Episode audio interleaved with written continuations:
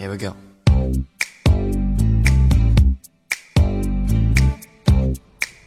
大家晚上好，欢迎锁定收听，我们都有点理想主义的那些年，我是小婷。大家好，我是争取有理想主义，但是不要不切实际的林瑞。大家好，我是长期理想主义者孔博士。呃，我是那个幻想主义者导弹兄。我是空想主义者。今天是我们相当于王莽的收官之作，没错，我们谈谈理想一天。我们。这个星期啊，前四天花了四天的时间来聊了这个王莽之前很多很多的事情。今天一定要聊，要聊一下他整个这个仕途和人生当中特别浓墨重彩的一笔，就是王莽的改革。嗯，就因为他的改革，好多人说王莽是穿越过去的吧。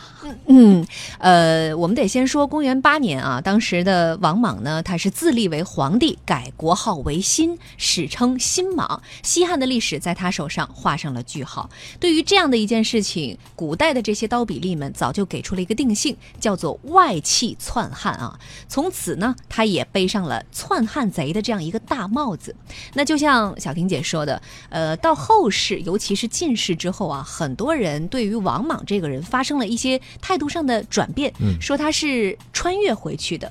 那比如说以胡适先生为代表，其实对他的评价还是挺高的，说他是中国历史上的第一位社会主义者。对，包括这个刚才讲这个篡汉，我前两天还看有有人写文章说，要给王莽证明，不能叫篡汉，要叫代汉。代替代的替代的代，这就是体现出了现在啊，时隔了这个几千年之后，大家对于王莽这一个人以及他当时代汉的这个或者叫篡汉的行为不一样的一个看法。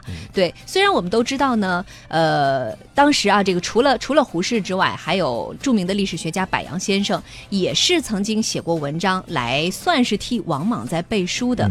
那之所以后世有很多人对他有一个不错的评价，都是因为呃，王莽在位。之后大刀阔斧的进行了一次改制，史称王莽新政。嗯，王莽的改革呀，耗时了挺多年的。尽管新朝一共就十五年，对，就基本上他在登基之前就开始筹谋着改革了，一直到改革失败，新朝也就结束了。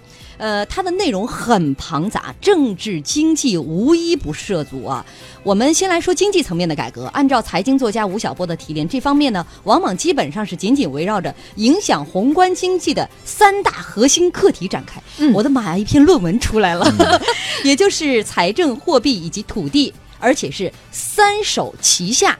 我们先来看一看啊，这个在王莽登基第二年推出的一项政策叫五军六管，来给大家解释一下什么是五军六管。所谓五军，就是在长安以及全国五大城市洛阳、邯郸、临淄、皖、成都这五个地方设立五军官，啊，五个地方，这五个地方相当于今天的经济特区啊，嗯，相当不一样。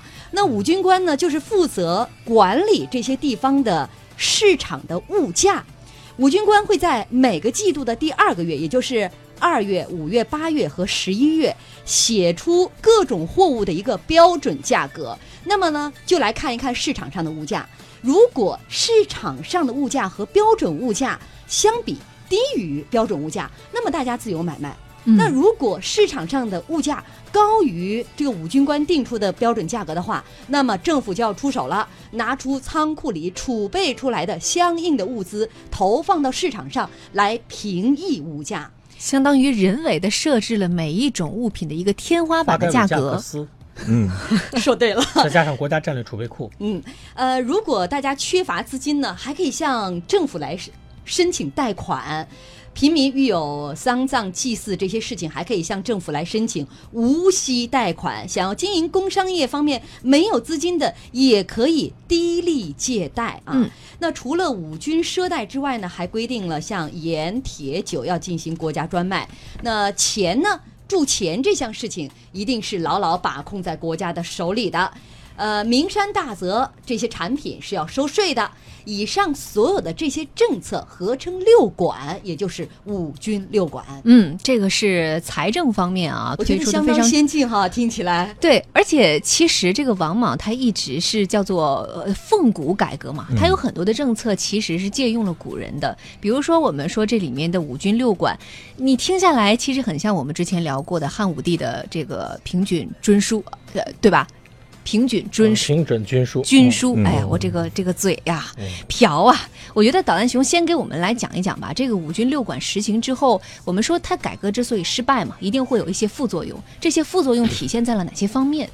这个呃，这个刚才说他是第一个社会主义者啊，呃，他这改用我们现代的眼光来看，这就是搞要搞计划经济，呃，他是要平抑物价，呃，物物资要这个去去这个调配，也就是调配市市场资源，是这么回事儿。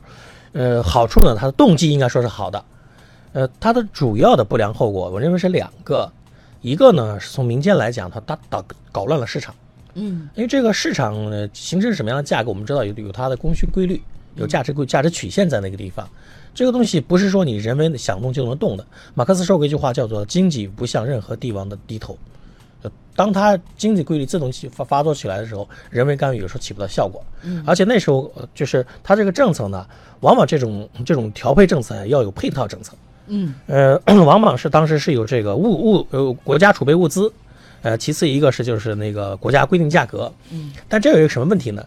这里面最大的问题是，当你设定这样一个机构去做这件事情的时候，首先你要增加官员、增加冗员、增加财政的投入，其次，这些人会从中牟利，嗯嗯还有啊，就是这个物资啊，太多了，过于庞杂啊，太庞杂。太庞杂你想，每一样商品都有一个标准价格，而且还不一样呢。就是它这个标准价格还分了上中下三等货色。对对，但实际上当时不具备掌握这么全信息的能力。对，你看这个问题就出来了，这种价格调控也好，价格管控也好，包括这种物资的调控储备也好，这个其实应该只是非常时候的特殊手段，你不能在日常生活当中全都用，而且用到每一个领域事无巨细。比如刚才讲的设定价格，每一种物品都分上中下要分类，这个就属于管得过多过死了。那管得过多过死有什么问题呢？我觉得有两个问题，第一个问题就是经济市场的经济的这场秩序搞乱了。刚才导弹熊老师讲到这个发改委价格司，你发现我们现在为什么改革都是政府指导价要逐渐减少，市场市场定价、市场调节价项目越来越多，其实就是放让这个市场经济它自身释放活力。嗯市场调配资源，对，管得过多过死，就出第一个问题，经济规律就要被打乱。第二个问题，容易导致这个腐败，背后的权力寻租。腐败。嗯你看，呃，这个王莽改制的时候，很多人说王莽改制的一个重要原因，是因为负责政策的人有问题，有很多大商贾去呃贪污贿赂、中饱私囊。但其实我们发现，这个制度和人它是在相互作用的。嗯，你推行一个不是特别实际的政策，那明规则执行不了，就会出现潜规则。潜规则大行其道的时候，这个励志的风气就败坏了。嗯，对。要说明一点哈、就是在王莽当时的这个政府治下呢，他以因为这个很多人都封了官啊，分了侯爵呀、那怎么来拿钱呢？其实都是分采邑的。但是他以这个土地都没有划分好，要重新丈量，这样的一个原因，好多年都没有丈量清楚。对于是手下的官员一分钱工资都拿不到的。对，所以一开始其实士大夫还是很支持他的，但是到了后来，越来越发现利益根本得不到，所以很多士大夫也在反对他。嗯，没有办法，只好在这个自己动动歪脑筋。对，这里还有个能力问题，就是说 咱们也严格说来啊，这个计划经济，呃，是一个从理论来讲，我们是比市场经济高明的东西，嗯所以说它是高级阶段，但是呢，它跟市场生产力是匹配的。就简单的说，你要真要想把计划经济搞成，为什么苏联人搞不成？我们一段时间也后来也放弃了，人类还没到那个程度。在东汉时期要搞计划经济，说实实在的，不要说这个王朝的控制能力，就整个当这个人中国人当时的对经济的认识和管理经济能力没到那个程度。对汉武帝当时尝试过，也算不上成功，但是没有像王莽出现这么大的乱子，就是因为当时他对整个王朝还是有把控力。。他的整个的那个社会的信息的传导机制、收集机制都不具备这样的条件。黄仁宇那个历史学家黄仁宇之前写过一个观点，就是说中国这个古代就一直缺乏这种很精细的数目字的管理，不能都是粗放式管理国家的管理，对，嗯不能通过数字来管理国家，所以这种条件其实是